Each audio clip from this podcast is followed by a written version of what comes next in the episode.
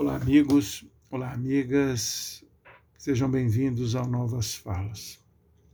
Sigo hoje falando sobre a guerra entre a Rússia e a Ucrânia.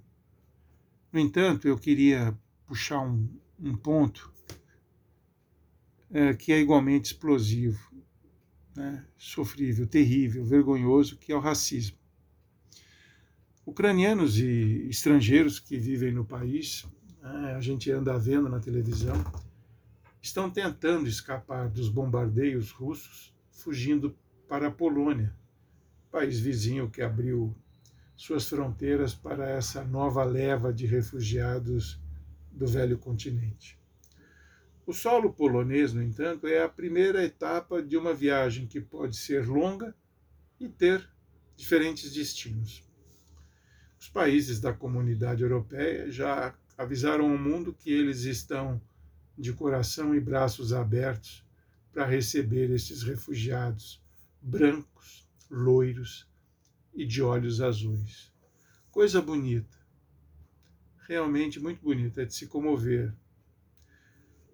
Antes, porém, que você se derreta em lágrimas, é importante que saiba que esta ação humanitária e solidária mesmo, mesmo nesses tempos de guerra, não se estende aos cidadãos negros que moram, trabalham e estudam legalmente na Ucrânia. Eles, como os demais, obviamente, estão com medo da guerra e, claro, procurando abrigo para se proteger. Muitos deles, já na fronteira, com suas mulheres e filhos, estão encontrando dificuldades para fazer a travessia da fronteira. A passagem está sendo negada por serem negros. Acreditem, é um absurdo, mas está acontecendo. E não só na fronteira. Há relatos também de que nos bunkers, os famosos abrigos antiaéreos, cidadãos negros não estão conseguindo entrar para se protegerem. É racismo explícito, sem aqueles artifícios que por vezes são utilizados para mascará-los. E a ONU não se manifesta. Aliás, o mundo não se manifesta. Eu já abordei essa situação em post anterior aqui no blog e no meu canal no YouTube, o JF Videocast, eu tenho um post mais detalhado. Nele eu mostro um vídeo também com vários jornalistas de veículos importantes da Europa, sensibilizados com a fuga dos ucranianos, dizendo, sem disfarces, que esses refugiados são diferentes, brancos e loiros, nada parecido com os do terceiro mundo que costumam aparecer nas praias da Europa, sempre maltrapilhos e famintos, trazido em, trazidos por botes que mal se sustentam sobre as águas sempre nervosas do mar. Organizações do continente africano, claro, se manifestaram.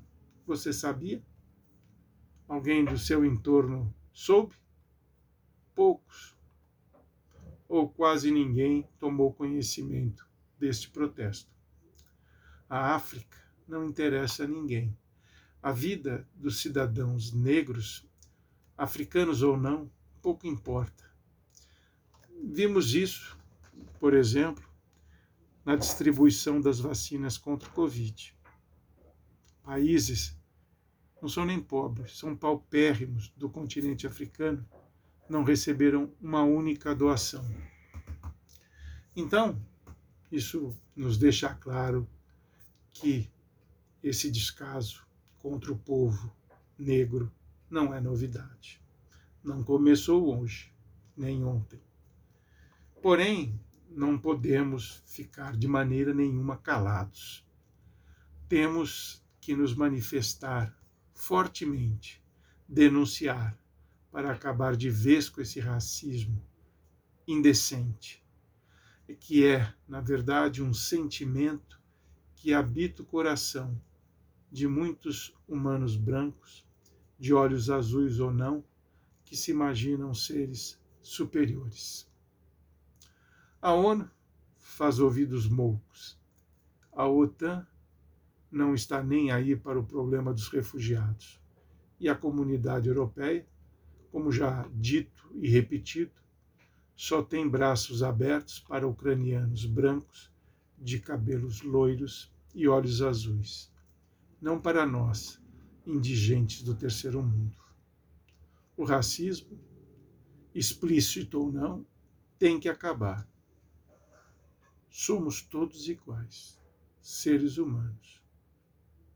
E ponto final.